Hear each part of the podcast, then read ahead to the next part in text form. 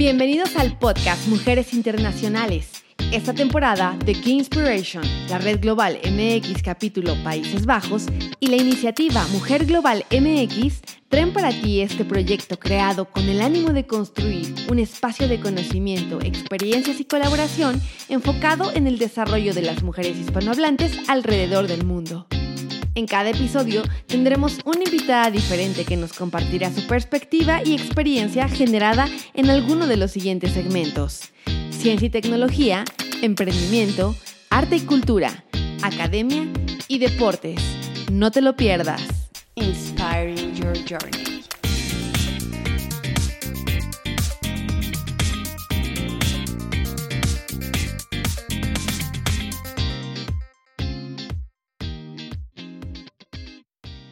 Muy bien. Como saben, en el 2019 iniciamos con un nuevo enfoque dando lugar a contar historias de mujeres destacadas en diferentes sectores. Mujeres empresarias, mujeres en la academia, mujeres en carreras de tecnología o ciencias. Y el día de hoy iniciamos nuestro bloque de entrevistas titulado Mujeres en la cultura y las artes. Me da un gusto enorme iniciar en este bloque con Alejandra Nettel, no solo porque es alguien que se ha destacado en el mundo de la cultura y las artes, sino porque Alejandra es también una emprendedora diversa con una trayectoria impresionante. Eh, muchas gracias, Luisa, eh, por haberme invitado a participar aquí a Key Inspiration. Es todo un honor para mí poder estar con ustedes. Muchas gracias, Alejandra. Pues voy a dar una breve introducción a, a, quién eres.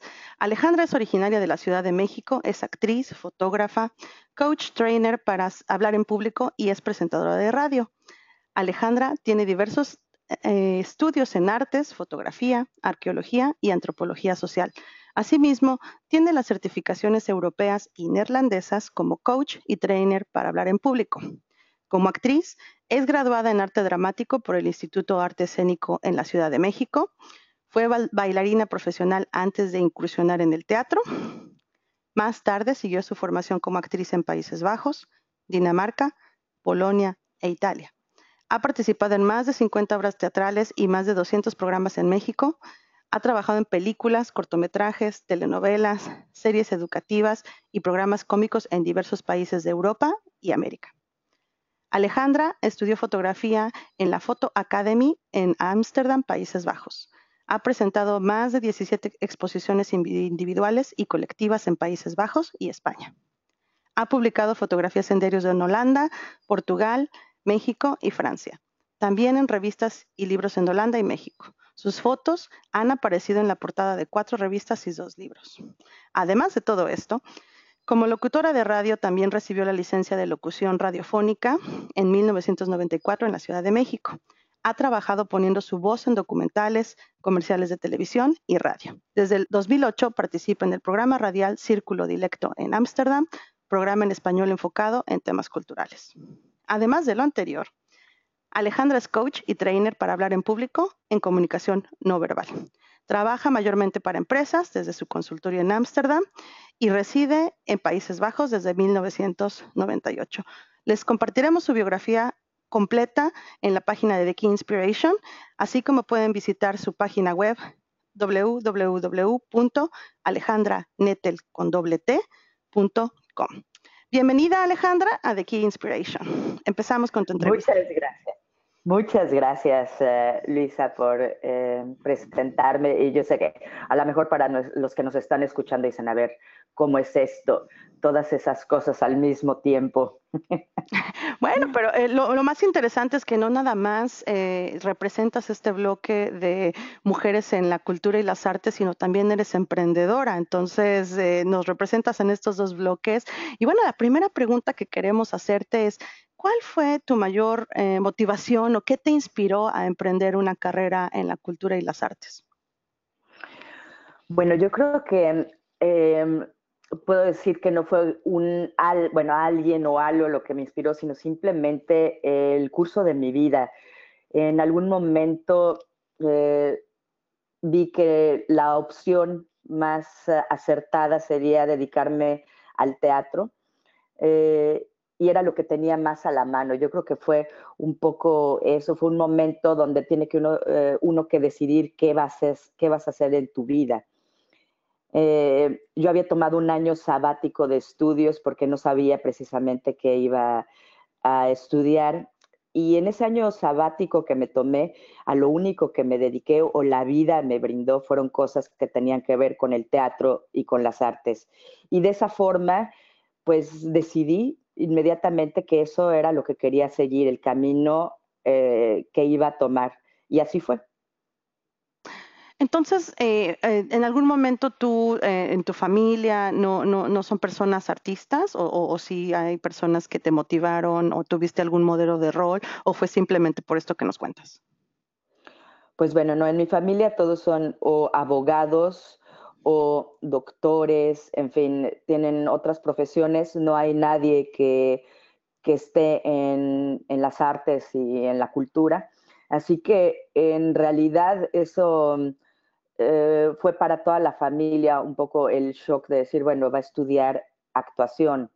Y yo no sé en estas épocas, pero en, en mis tiempos estudiar actuación también eh, era, eh, no era visto de, como una profesión como tal, sino simplemente como, ah, bueno, eso lo haces en tus tiempos libres o como hobby, pero no te vas a dedicar a eso toda tu vida. Y también todo el mundo tiene muchos... Eh, pues bueno, tabú, tabúes acerca de, de, la vida en el arte, ¿no? Y en la cultura. Así que eh, de esa forma, pues realmente no, de parte de mi familia no fue la inspiración. Quizá la inspiración es de que a través de toda mi vida y mi infancia, pues bueno, siempre estuve muy conectada con lo que sería la danza y, la música, porque a mis padres les gustaba. Entonces, yo creo que eso fue el única, la única forma de inspiración que, pude tener de mi familia. De otra forma, pues yo creo que, que fue la vida la que fue eh, llevándome a ese camino. Muy bien, Alejandra. Y cuéntanos un poquito de tu carrera en México, porque muchas personas, pues sí, en México tenemos esa mentalidad de que a lo mejor ser artista eh, no te va a dejar para vivir. ¿No? Cuéntanos un poquito cómo fue tu carrera en México. Pues bueno, yo eh, realmente puedo decir que tuve eh, mucha suerte porque desde muy temprano, desde antes, realmente desde antes de empezar a estudiar arte dramático, empecé a hacer teatro, como te decía, en ese año sabático que me tomé.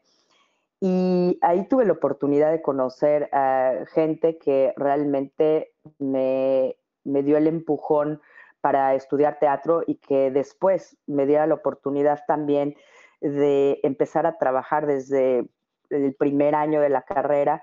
Me mandaban y me, me llenaban de entusiasmo para que fuera a los uh, castings, a las audiciones.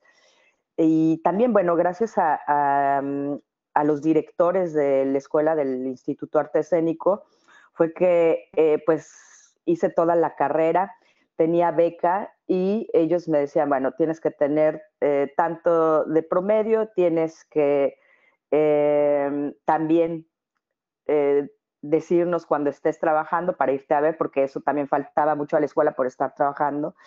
Y pues bueno, eso era también como me calificaban. Entonces, así empecé a trabajar y a estudiar. Y bueno, de ahí yo creo que todo esto es eh, un trabajo diario, ¿eh? no hay un día que se tenga que dejar de ir a una audición, de ir a, una, a un casting, de estar llamando. Y la vida profesional se fue formando así, empecé a aprender que eh, la perseverancia era lo que me iba a llevar a conseguir algo dentro del mundo de la actuación. Y, bueno, también conocer, cuando trabaja uno, conoce a mucha gente.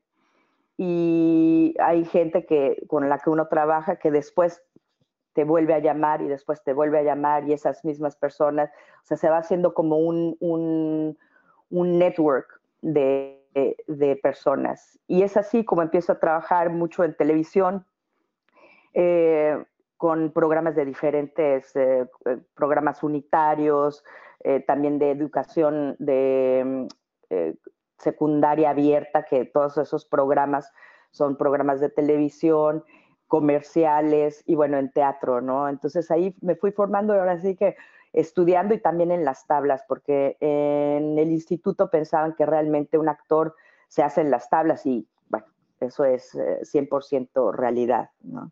Y así fue mi carrera en México.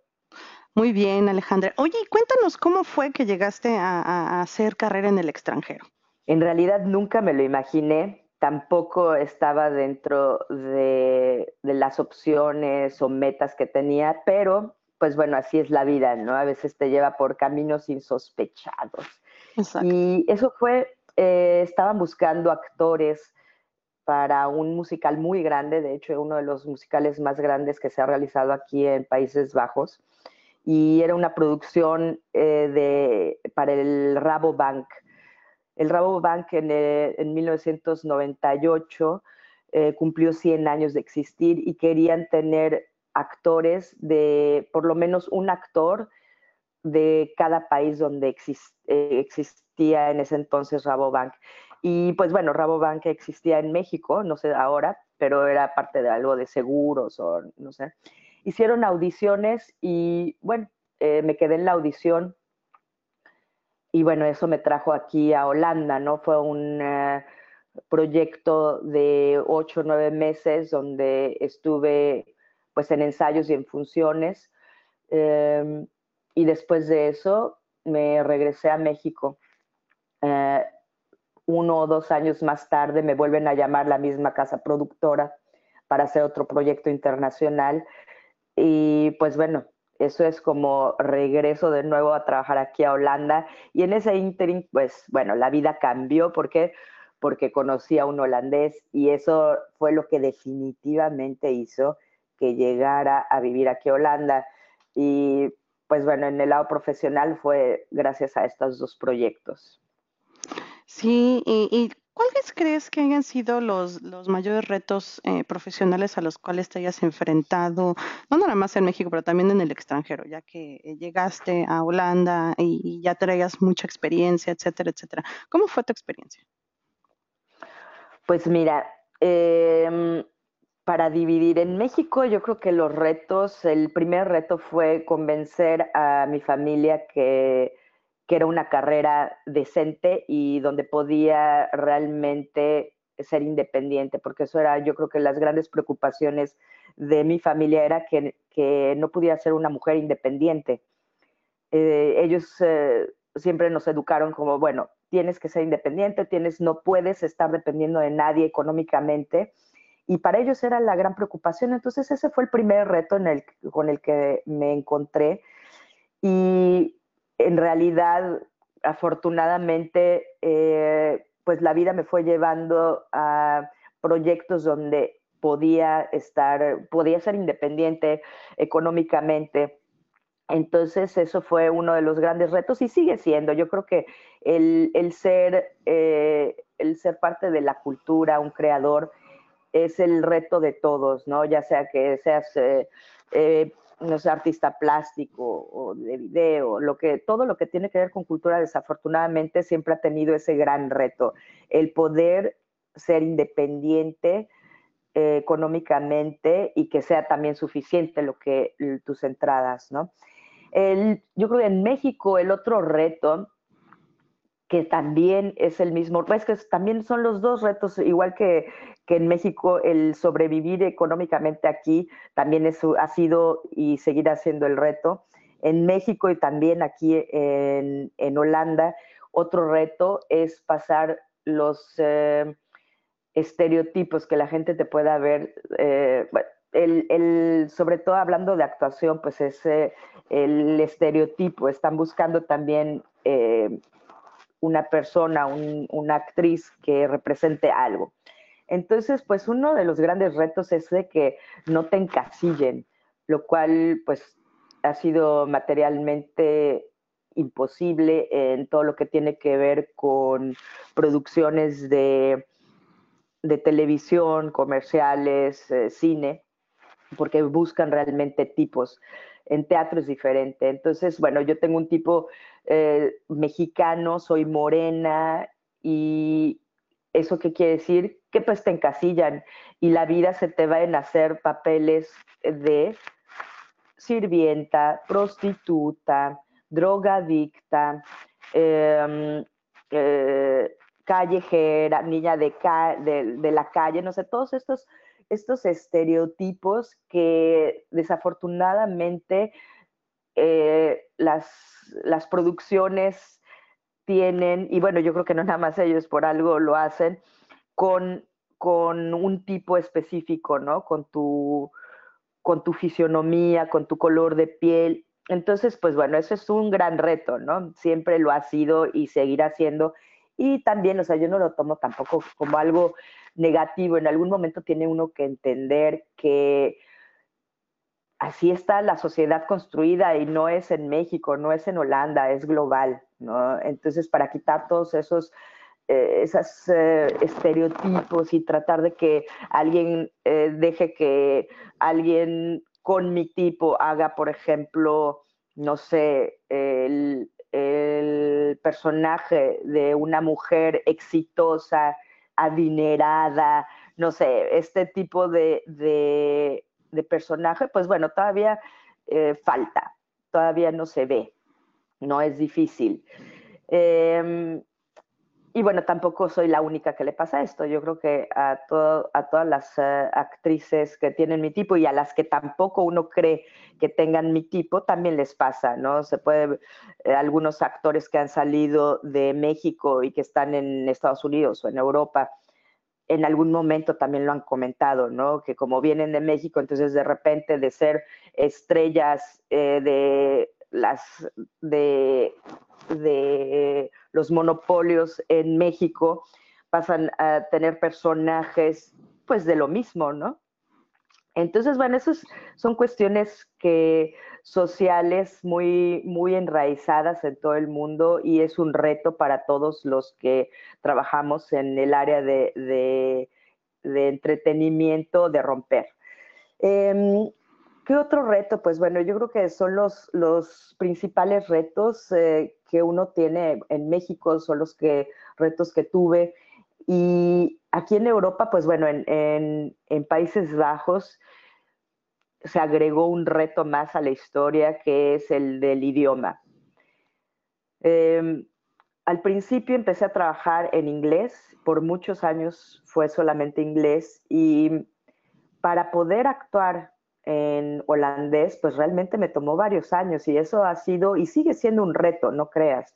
¿Por qué? Porque el acento, por más que quieras, por más que vayas a clases especiales, em, no se acaba de ir y no se va a ir. Yo ya lo entendí después de, muchos años y gracias a un gran eh, profesor eh, que, tuve aquí en, en Holanda que me dijo, mira Alejandra, o sea, tu métrica, tu entonación, o sea, todo va, o sea, está bien, pero tu acento, o sea, no te lo puedes quitar, o sea, a menos que hayas venido a, vivir al país cuando tenías 12 años, 10 eh, años, o sea, una edad muy, muy joven, se llega a poder borrar ese acento y que llega un momento en que todavía en algunas palabras o frases vuelve a aparecer.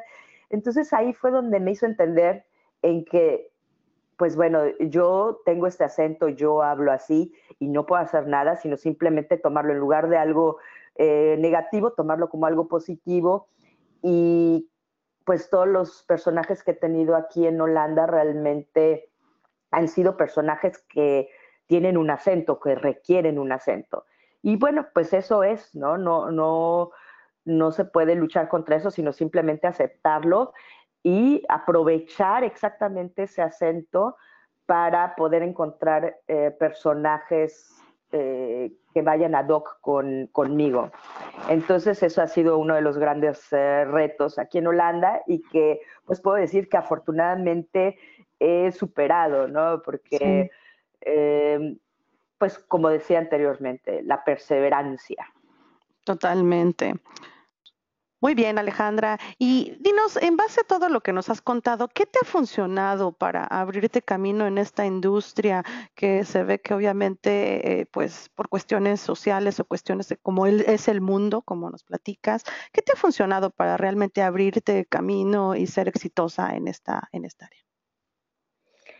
Pues yo creo que aunque suene eh, repetitivo, es pues perseverar. Y también yo tengo algunos hábitos, la disciplina, yo creo que es algo que es fundamental para lo que quieras hacer, pero específicamente en el área de la cultura. Sin disciplina, pues uno no llega muy lejos, ¿no? Y también el hecho de estar muy bien eh, plantado en, el mundo, en tu realidad, en mi realidad, este, y no dejar que comentarios de otras personas eh, te, te, pongan abajo, ¿no? Yo creo que, y eso hace que muchas personas dejen dejen las profesiones, no nada más eh, que tengan que ver con la actuación, con las artes escénicas, sino en general en la cultura, en las artes. Muchas personas dejan su, su carrera, su profesión. ¿Por qué? Porque a todos los niveles es muy agresivo, es agresiva la forma en que se nos trata en el momento que te están eh, escogiendo, porque te escogen, en el momento que, por ejemplo, como fotógrafa, eh, ven tu trabajo y pues todo el arte es 100% subjetivo, entonces depende de quién lo vea, de su estado de ánimo, de su de lo que traiga en la mente y todo, es cómo van a ver tu trabajo, cómo te van a ver a ti. Entonces, yo creo que uno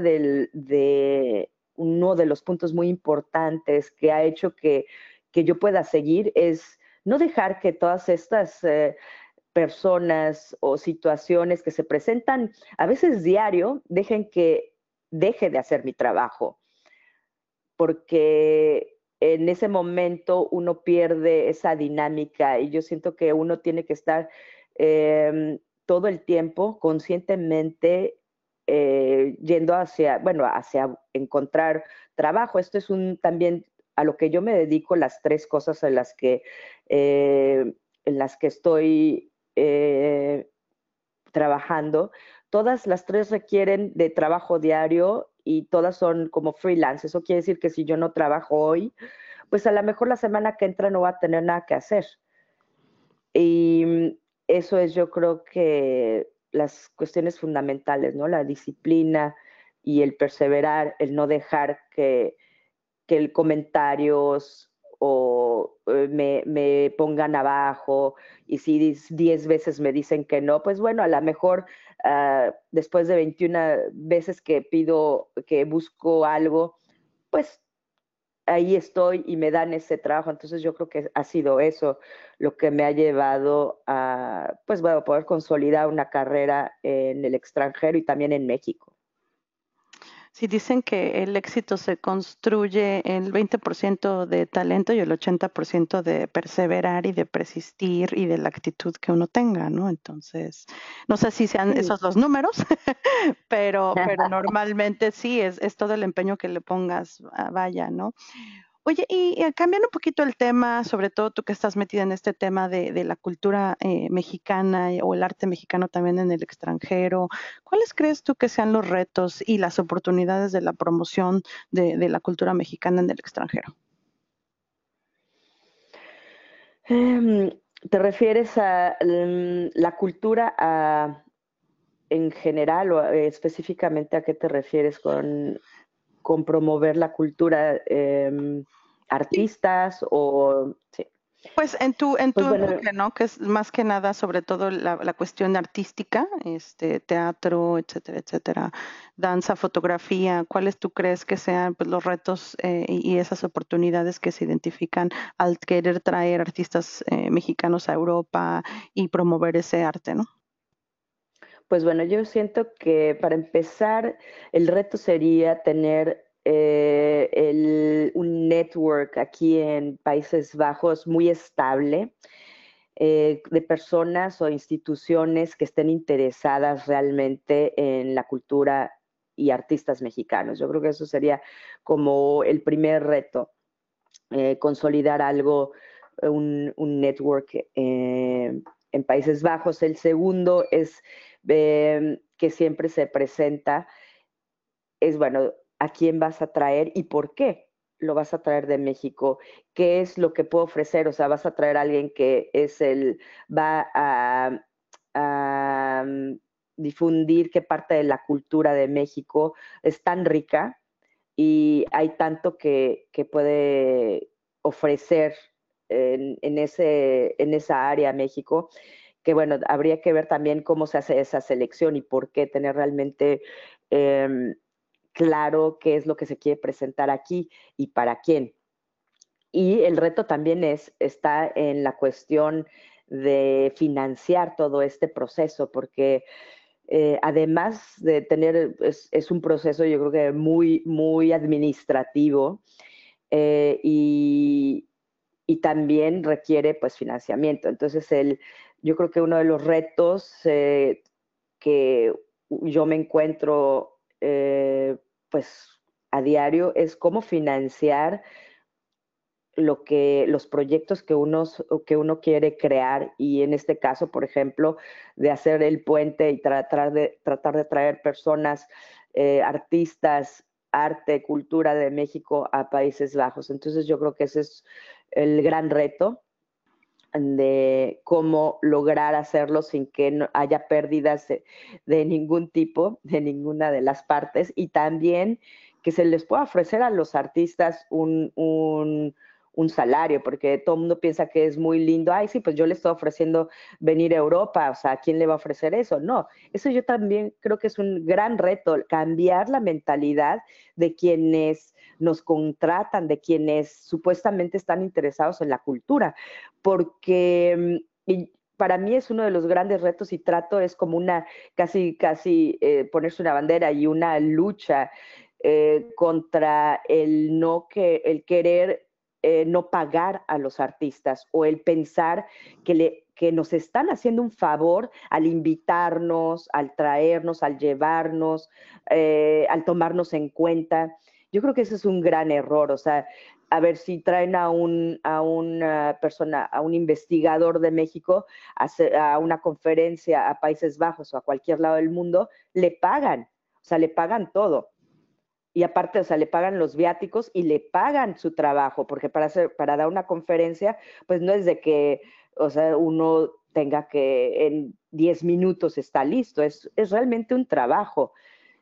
Y lo que yo, y estoy hablando por todos los que, mis compañeros, que son cosas que hablamos y que, que estamos constantemente, es nuestra, son nuestras conversaciones diarias. De, sí, me invitaron, a Bélgica, pero pues bueno, dicen que solo me pagan los viáticos. Entonces, todo, ¿dónde está todo el trabajo? Eh, ¿Dónde están todos nuestros estudios? Entonces, no se nos toma en cuenta. Eh, esa parte sigue siendo globalmente, desafortunadamente, como, como que no, no, no lo quieren ver, no lo quieren aceptar. Entonces, ese es el gran, yo creo para mí uno de los grandes retos, porque de esa forma también van a estar eh, dándole un, lugar a nuestro trabajo, nos están respeto. O sea, son muchas cosas que influyen para mí el hecho de que alguien te quiera ver como artista tal como es, o sea, desde de A a la Z. Y eso incluye también la forma en que se nos paga. Entonces, para mí es este, eso es una de las grandes, grandes eh, situaciones y, retos y por lo que yo veo. Y bueno, volviendo a esto, es de que se logre hacer eso, traer a los artistas pagados y bien pagados de preferencia. Y, de, y después, pues viene el otro punto súper importante, porque una vez que uno hace todo el trabajo, porque es un trabajal tremendo, viene el momento de la verdad, donde tienes aquí, eh, llámese a un bailarín o un grupo, a una compañía de teatro o a un artista visual, lo que sea, y tienes el lugar, todas las, todo se ha dado, pero el público. Y es ahí donde viene la otra parte del reto de que, en el que vivimos, ¿no? Y que tendríamos que ver cómo, cómo podemos solucionar esa cuestión, porque después de todo el trabajo que viene detrás, tienes todas las circunstancias y el público. ¿Quién es nuestro público? Porque el público es siempre el mismo. Em, y es ahí donde tendríamos que revisar la forma en que planteamos eh, hacer un evento o hacer o traer a algún artista, porque es eh, súper penoso lo que se ha visto de que a veces traen a uh, un artista muy afamado, lo que sea, no nada más de México, de cualquier lugar. Perdón. Y el público es mínimo. Entonces ahí es cuando los esfuerzos de tanta gente, porque no nada más son dos, tres normalmente para lograr hacer un evento, se requiere por lo menos de 15, 20 personas que están de una forma o de otra eh, envueltas en, ese proyecto. Entonces, yo creo que ese sería eh, para finalizar el punto, ¿no? Ya cuando llega uno al final del proyecto, que es la presentación, el público. Oye Alejandra, ¿y en, Holanda o en, Europa, en donde te has desarrollado, les gusta la, cultura mexicana? O sea, ¿sí, sí les gusta a los europeos experimentar la cultura, eh, la cultura mexicana y de otros países?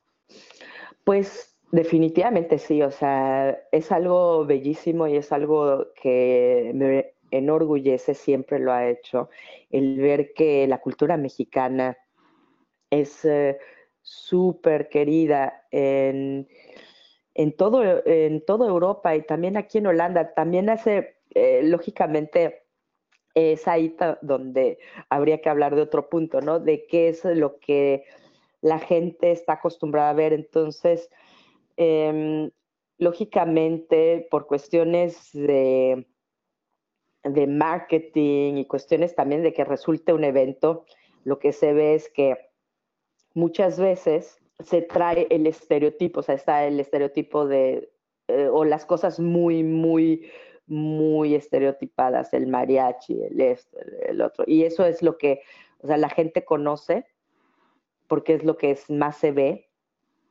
y adoran todo eso. Y yo creo que eh, cuando llega algo que no está tan, o sea, que no se ve como mexicano, mexicano, pero sigue siendo eh, mexicano, ahí cuesta un poco más de trabajo que la gente realmente se dé cuenta siquiera que es eh, un proyecto mexicano. Entonces, pero definitivamente eh, tenemos tantas cosas en México que mostrar al extranjero, la música, los bailes folclóricos, bueno, hay tantas cosas que, que, que mostrar y que a la gente le encantan. Entonces, la cuestión ahí es de cómo se promueve y, eh, eso, ¿no? La promoción.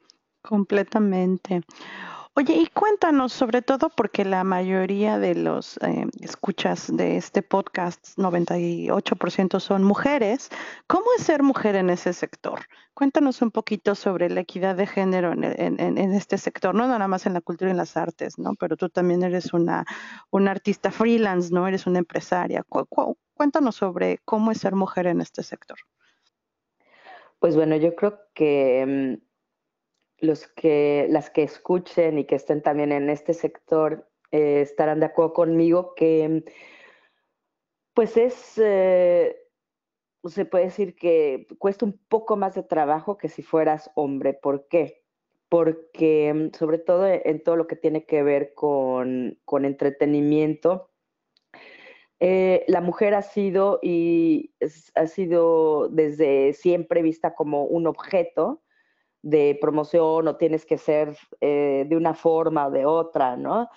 Entonces, romper con esos, eh, con estas cuestiones, bueno, a veces es difícil también el sentarte, a la, o sea, cuando llegas a promoverte, porque eso es una, cosa, una cuestión que uno tiene que hacer, pues normalmente, ¿no? Tienes que hablar con personas, la mayoría son hombres, entonces, ¿de qué forma tienes que presentarte y mostrar tu trabajo y a ti misma para que te tomen en serio? O sea, yo siempre parte también, y aquí voy a la parte también de, ser entrenadora, coach de presentaciones, yo siempre les recomiendo a, a las mujeres con las que trabajo de ver cómo van a presentarse en cuanto tenemos que ver hasta cómo nos vestimos, porque si aunque nos guste vestirnos con algo muy pegado y algo así, eso va a hacer que, tu trabajo quizá no sea visto profesionalmente.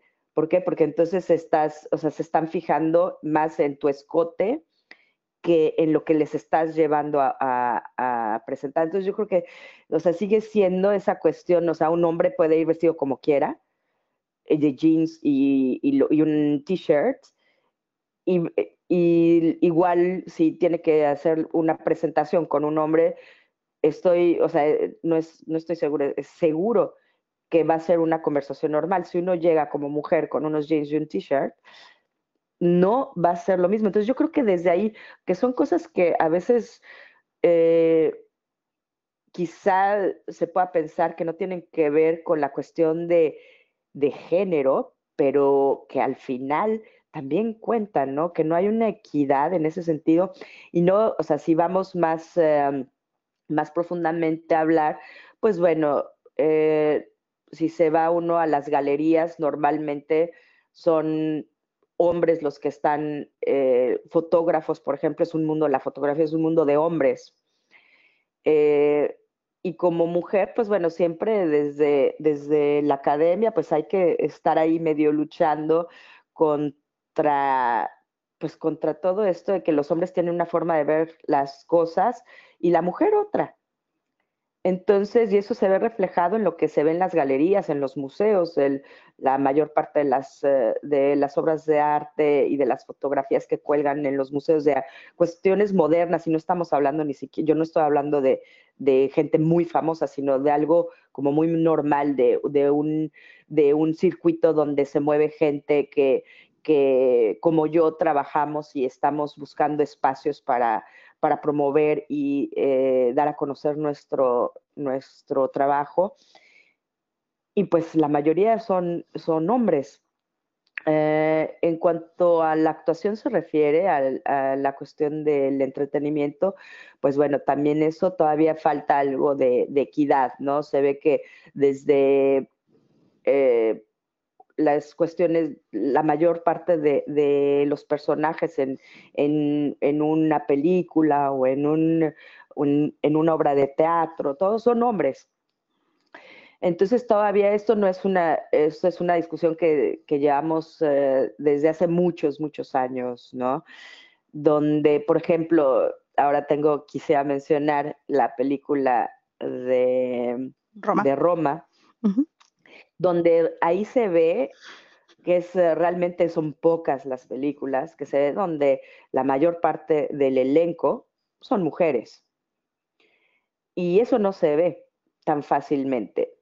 Eh, si ustedes se ponen a ver y analizar todo lo que ven en la televisión, a menos que sea algo muy, pero muy dirigido a mujeres, como lo que fue en su tiempo, ¿cómo se llama? Sex and the City, o no sé, cosas muy específicas, es donde él sobresale y la mayor parte del elenco son mujeres.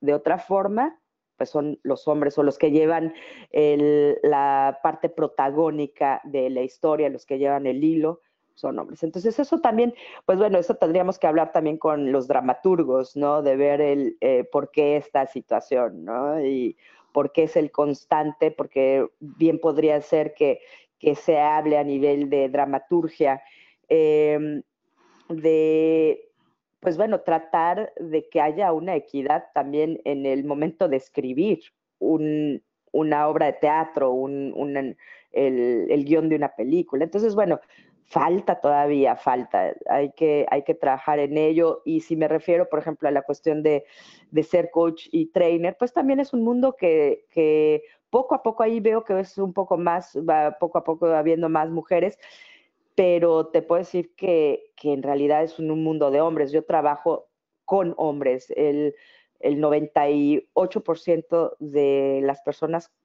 con las que tengo que ver como coach y entrenadora son hombres. Muy bien. Pues, ¿y qué consejos le darías a las personas que piensan iniciarse en el mundo de la cultura y las artes? Yo los consejos que les daría son los que me encanta hablar de ellos, son los siete hábitos de los artistas que son efectivos. Y estos son siete puntos que me encantan y que quiero compartir con ustedes y que es el trabajo diario, no dejar ningún día sin trabajar. No hay por qué dejar de trabajar, siempre trabajar. El segundo sería que esto siempre suena gracioso, eh, robar, robar ideas que te gusten. Muchas personas dicen, ay, sí, pero es que eso es la idea de no sé quién. Sí, uno puede tomar ideas de quien sea, están ahí, es inspiración. Y también inspirarse con muchas cosas a la vez.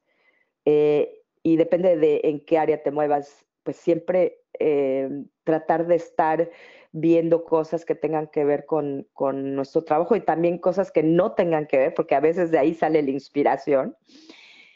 El tercer punto yo creo que sería estar eh, aprendiendo constantemente y, y conscientemente, eh, practicar.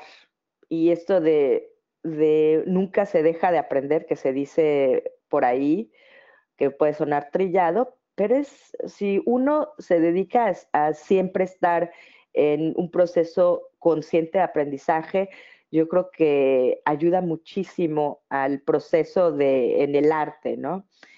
También yo podría recomendarles que, que se fijen en el volumen y no la perfección. Eh, uno de los puntos que, que yo veo, y también yo me incluyo a veces, es que queremos ser perfectos. Y eso definitivamente es muy difícil y eso solo nos pone trabas, sino es fijarnos más en el volumen que estamos haciendo, volumen y no perfección. Y después vendría también eh, tener un poco de descanso, un poco de descanso, eh, eso quiere decir en el trabajo, eh, darle tiempo a un proyecto de separarnos y volvernos a, emerger en ese proyecto, pero esto nos va a dar eh, nuevos ojos, estar frescos con lo que estamos haciendo y nos da una visión de lo que estamos haciendo. El sexto punto sería, yo creo que eh, buscar que nos den retroalimentación y escuchar esa retroalimentación, que después es muy difícil, ¿no? Em, y también, o sea, preguntar en diferentes formas acerca de nuestro trabajo. Y de eso también hay que estar un poco pendientes, porque no todo mundo em, es apto para darnos retroalimentación, pero sí buscarla y escucharla. Y yo creo que lo más importante de todo es crear lo que nos mueve, nuestra pasión, lo que amamos porque sin esa parte también de nosotros humana, pues es muy difícil de conectar y crear. Entonces, yo creo que esos son los, los consejos que les podría dar a las personas que se quieren empezar a, a, emerger en, en el mundo del arte y la cultura. Muchas gracias. Yo creo que eh, muchos de esos también aplican a todos nosotros. Sobre todo el tema de, de, volumen y no perfección es lo que me resonó ah, personalmente y, bueno, eh, también los compartiremos en, en, los artículos que vamos a, a poder publicar. Eh, dinos, Alejandra, ¿cuáles son los proyectos más importantes en los que has participado? Uy, Luisa. Sabemos que son muchísimos.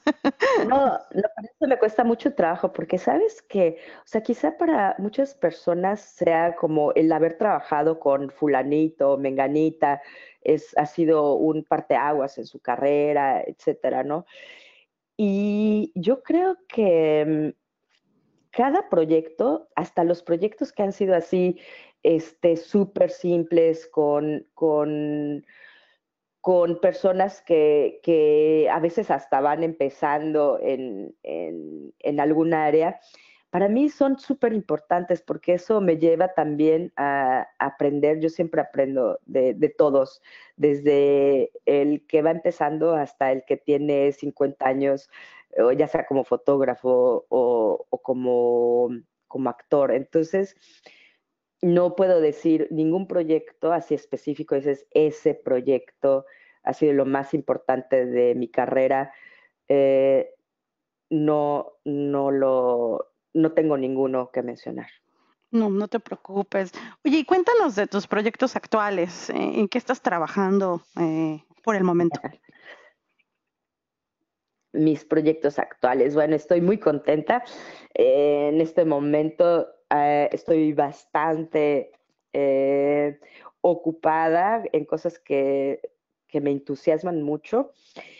Como mm, fotógrafa, acabo de, como tú sabes, acabamos de tener la oportunidad de presentar la exposición eh, de retratos de mujeres mexicanas en Países Bajos, un proyecto que también es parte y gracias a, Mujer eh, Global MX, que fue posible a la red de talentos mexicanos, que hacen posible em, este proyecto.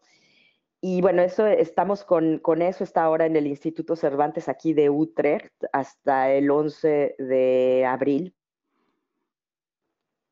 Eh, y después seguirá su tour por el Casa Migrante de Ámsterdam. Ahí va a estar del 13 de abril hasta el 2 de mayo.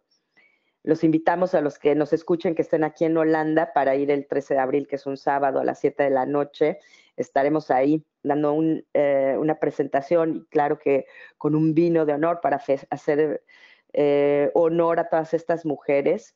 Entonces, este es, un proyecto súper enriquecedor y que sigue vivo, o sea, está súper vivo y está mutando también y nos está llevando a diferentes lugares, a Verónica Mieri Terán, que también participa como fotógrafa en este proyecto y, a mí. Em, entonces, bueno, como fotógrafa estoy participando en ese proyecto y también tengo un proyecto que estoy ahí, que tengo ya muchos años, ¿eh? tengo casi tres años trabajando en él y que quisiera que este año saliera ya eh, para afuera, que es un eh, libro de artistas hispanohablantes en Países Bajos. Entonces, es un libro de fotografía y estoy pues en eso, pero también es uno de mis proyectos que, tengo ahora en marcha. Eh, por el lado de, la actuación, estoy trabajando con una actriz eh, mexicana, Glenn Hernández, y con un actor chileno, Cristian Jara, para, con una obra de teatro muy, muy, bueno, que tiene todo, es de humor negro, es, eh, también tiene sus partes cómicas que se llama Dirección Gritadero. Eh, y, Muy buen título. Y, sí, y estamos, eh, pues bueno, estamos ahora en ensayos. No vamos a hacer un montaje como tal, queremos que sea una lectura dramatizada. Y bueno, eso podría hablar eh, porque yo creo que con 20 minutos, o sea que no lo voy a hacer, pero es una decisión que tomamos y pues bueno, estarían, los vamos a invitar a que los que están aquí en Holanda vayan a escuchar esta obra que está buenísima. Y bueno, por otro lado, em, estoy, bueno, con otros proyectos más pequeños de, actuación, eh, presentaciones Open Podiums y esto, que son para mayo. Estoy trabajando también, bueno, me, me, han invitado a dar conferencias, una conferencia que tiene que ver también con la mujer, que eso es súper lindo y también las invito a todas a si están por aquí en estos eh, rumbos de Holanda, porque va a ser el, el foro de Forum for Women Entrepreneurs eh, del 27 al 29 de mayo en Rotterdam. Entonces ahí eh, estoy, voy a estar colaborando como ponente y también quizá con las fotos que les mencionaba anteriormente. Entonces, bueno, ese es otro proyecto que está muy lindo. Y bueno, estoy eh, como siempre, con dando entrenamientos y, como coach de, para hablar en público a diferentes eh, empresas. Entonces, eso es realmente lo que me estoy moviendo en estos días. Gracias, Alejandra. Oye, eres súper activa. Me imagino que, como dices, uno de tus, eh, de tus tips es siempre el trabajo diario, no dejar de persistir eh, y sobre todo mantenerte ocupada. ¿Qué haces para procurar tener balance de vida eh, personal y profesional? ¿O está combinada? cuéntanos un poquito. Pues bueno, yo, esa es una muy buena pregunta y siempre que me la hacen, eh, me hace pensar, ¿no? Hacer como una retrospectiva rápida de, eh, cómo, cómo, cómo, lo manejo yo. Y en realidad yo no siento que, que, mm, que pueda haber un balance. A lo mejor muchas personas dicen, no, sí, perdón, em, se puede. se puede lograr un balance entre la vida profesional y, y la personal, la familiar. Y yo siento que, que bueno, para mí no, no, el balance tendría que ser como tanto tiempo al día es esto y tanto tiempo al día es otro. Y pues bueno, mi trabajo, las actividades que yo realizo no permiten ese balance diario, pero yo siento que sí tengo el balance de que a veces no hay trabajo y me dedico 100% a mi vida personal, a, mi hija, a mi familia, a llamar a mis amigos, a verlos, a ir al cine, a la ópera, al ballet, todo eso, cuando no tengo trabajo. Y cuando tengo trabajo, pues bueno, me dedico a trabajar. Y lógicamente durante el día siempre están las horas familiares, ¿no?